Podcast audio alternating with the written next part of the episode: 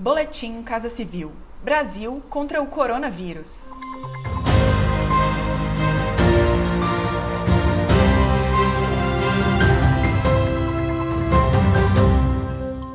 Confira as principais ações do governo federal nesta sexta-feira, 31 de julho, no enfrentamento aos impactos da pandemia de Covid-19. O governo federal ampliou o número de testagens para diagnóstico da Covid-19 no Brasil. Nesta semana, o país alcançou a marca de 17 mil testes por dia. O aumento dos testes se deve ao programa Diagnosticar para Cuidar do Ministério da Saúde.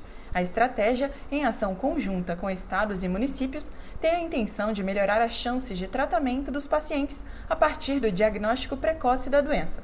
Quem explica é o secretário de Vigilância em Saúde do Ministério da Saúde, Arnaldo de Medeiros. Diante de um quadro de uma doença que tem uma alta transmissibilidade, à medida em que testamos muito mais, nós temos mais chance de encontrar pessoas infectadas e isso reflete, portanto, a própria estratégia de testagem, que antes a estratégia de testagem ela era muito mais restrita a pacientes em situações mais graves da doença e agora nós estamos testando testando a critério médico a partir da síndrome gripal.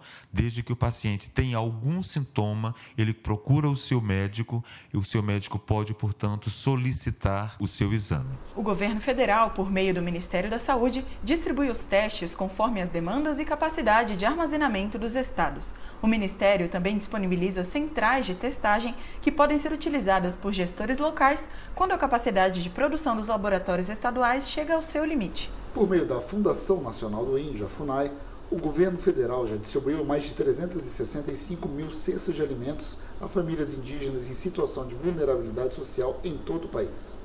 O objetivo é garantir a segurança alimentar das comunidades. A ação contribui para que esses povos permaneçam nas aldeias durante a pandemia e evitar o contágio da Covid-19. A expectativa é alcançar a marca de 500 mil cestas entregues. Para contribuir com as medidas de cuidado e prevenção, quase 62 mil kits de higiene pessoal e limpeza foram distribuídos aos indígenas. As equipes da FUNAI também vêm realizando ações de monitoramento e conscientizando as lideranças sobre os riscos do contágio e medidas de proteção. Essas iniciativas também contam com o apoio do Ministério da Mulher, da Família e dos Direitos Humanos e da Companhia Nacional de Abastecimento.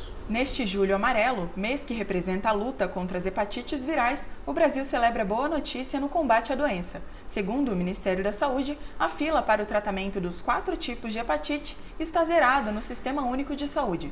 Os medicamentos são oferecidos gratuitamente pelo governo federal por meio do SUS.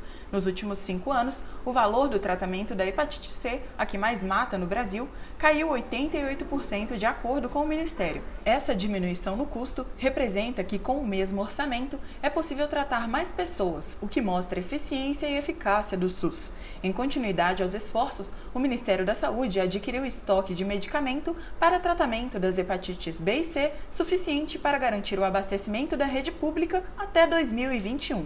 Com inovação e facilidades para o cidadão, o portal único gov.br completa um ano hoje. Por meio dessa transformação digital, o acesso a informações e serviços públicos ficou mais fácil. O portal unificou os canais digitais do governo federal e simplificou o acesso aos serviços públicos e informações. No portal estão reunidos em um só lugar informações institucionais, notícias e serviços públicos prestados pelo governo federal. Com a facilidade do login único, o número de pessoas cadastradas na ferramenta ultrapassou 72 milhões de usuários. Já são mais de 2 mil serviços públicos criados ou transformados em digitais disponíveis na plataforma. É mais economia para o governo federal e para a sociedade, além da diminuição da burocracia. Acompanhe estas e outras ações do governo federal por meio dos canais de comunicação da Casa Civil da Presidência da República. Acesse casacivil.gov.br e siga também os perfis no Spotify, YouTube e Twitter. Este foi mais um boletim Casa Civil Brasil contra o coronavírus.